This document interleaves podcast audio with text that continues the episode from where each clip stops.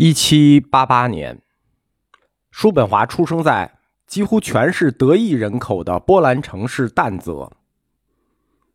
后世研究叔本华的历史学家总是强调，叔本华的一生没有母亲，没有妻子，没有家庭，甚至没有祖国。他是一个纯粹的孤独者。换言之，是因为缺乏爱。特别是缺乏女性的爱，导致了他悲观主义者的倾向，并且把他这种彻底的孤独归结于他没有母爱的童年。叔本华对于女性的歧视可能是来自于他的母亲，但是其他的跟爱不沾边儿。在历史学家和世人的眼中，仿佛每一个哲学家，他之所以成为哲学家。都是因为没有爱的滋润，所以才转向了哲学的沉思，变得妄想、偏执、孤芳自赏。这其实是一种本末倒置，并非是命运决定了性格，而是性格决定了命运。我们要承认，有一些人类的精英真的是生来如此的，跟爱无关。正如木心所说，天才。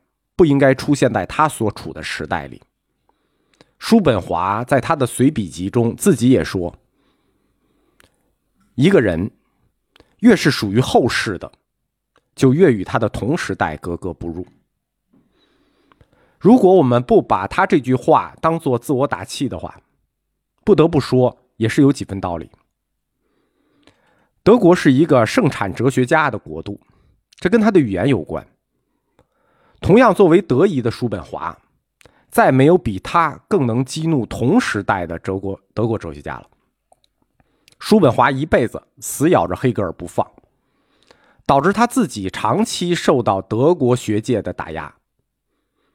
但是，叔本华他有个优势，就是郭德纲说过的：“我们要活成艺术家。”他懂得忍耐，懂得默默的活着，最终活过黑格尔。因为他坚信，无论多晚，他最终将得到这个世界的承认，即使他自己看不到。但非常幸运的是，他看到了。悲观主义哲学的旗手叔本华，在他的晚年几乎是一夜成名的，并且因此成为了一个彻底的乐观主义者。他的学说，他的名声远播到五湖四海的每个角落。幸福的日子总是不能长久。在享受了两年的光荣之后，一八六零年的冬天，叔本华悄然离去。在叔本华的代表作《作为意志和表象的世界》中，他为我们先后分析了三个世界：第一，作为表象的世界；第二，作为意志的世界；第三，作为苦的世界。这三个世界的论述是有递进顺序的。作为表象的世界是观察，作为意志的世界是分析，而作为苦的世界是结论。观察、分析、结论，它有递进顺序。首先是作为表象的世界，这是叔本华对世界的观察，即我们所看到的世界只是表象。用佛教大乘中观学派的观点说，即诸法性空，这个世界都是名相。然后叔本华对世界的分析，是表象之后的真相，即作为意志的世界，驱动这个世界运动的根源是意志，不光是有人的意志，还有生物意志、自然意志。他类比佛教呢，就是佛教原始时期的一些基础观点。推动人生运动的原因是四谛十二因缘。人生链条不断运动的根本原因是欲望，而这个就是叔本华所说的意志。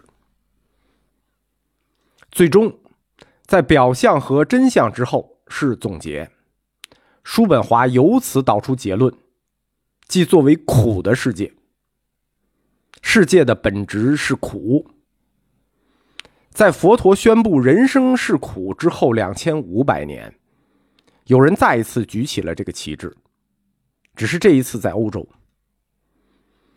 在三个世界中，叔本华是围绕着第二个作为意志的世界这个中心概念展开的精彩论述。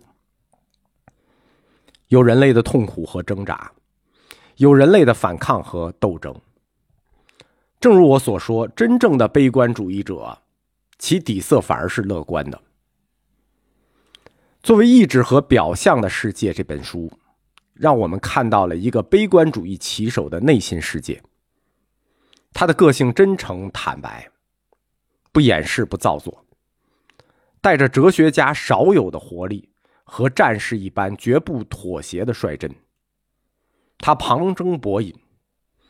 知识极为丰富，又极具幽默感，开创了一种只属于叔本华的独特哲学语言。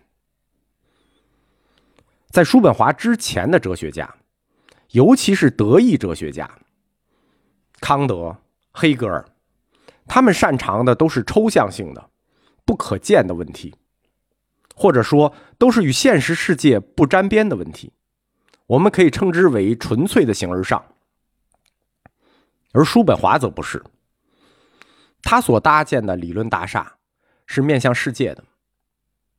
这可能跟他的出身有关，他是一个商人的孩子，自带商人的务实性，因此叔本华的哲学作品特别重视具体和重视应用。他的这种生动并具有现实性的哲学语言，是德国哲学，特别是自康德以后。在哲学领域独树一帜的一种创新，并因此影响到了后世的哲学家。换句话说，哲学家要说人话，谈人事儿，这是古希腊哲学的传统，在叔本华身上又复兴了。叔本华他很尊重康德，在作为意志和表象的世界一书中，他上来就开门见山的说。世界是我的表象，世界是我的表象，这实际是康德的观点。叔本华几乎毫无保留的接受了康德的立场。康德认为，外界世界只有通过我们的感觉和表象，才能被认识。叔本华曾说过：“从康德到我，中间这个时代，哲学毫无建树。”中间这个时代有谁呢？对，有黑格尔，所以毫无建树。其实我对黑格尔的印象也不好，也有可能是翻译的问题，德文翻译的问题。所以我觉得黑格尔讲话很绕，而叔本华对黑格尔则是完全的不屑一顾。当时的黑格尔在德国哲学界具有垄断性地位，用现在的话说，他就是一学阀。你得罪他，批评他，那你连教职都找不到。因此，叔本华他一直没有工作，只有短期工，一直闲赋在家。所幸的是，叔本华从他的商人父亲那里继承了一笔遗产，这笔钱不大不小，保证了叔本华过了三十年，既不浪费，也不用特别节俭的闲暇日子。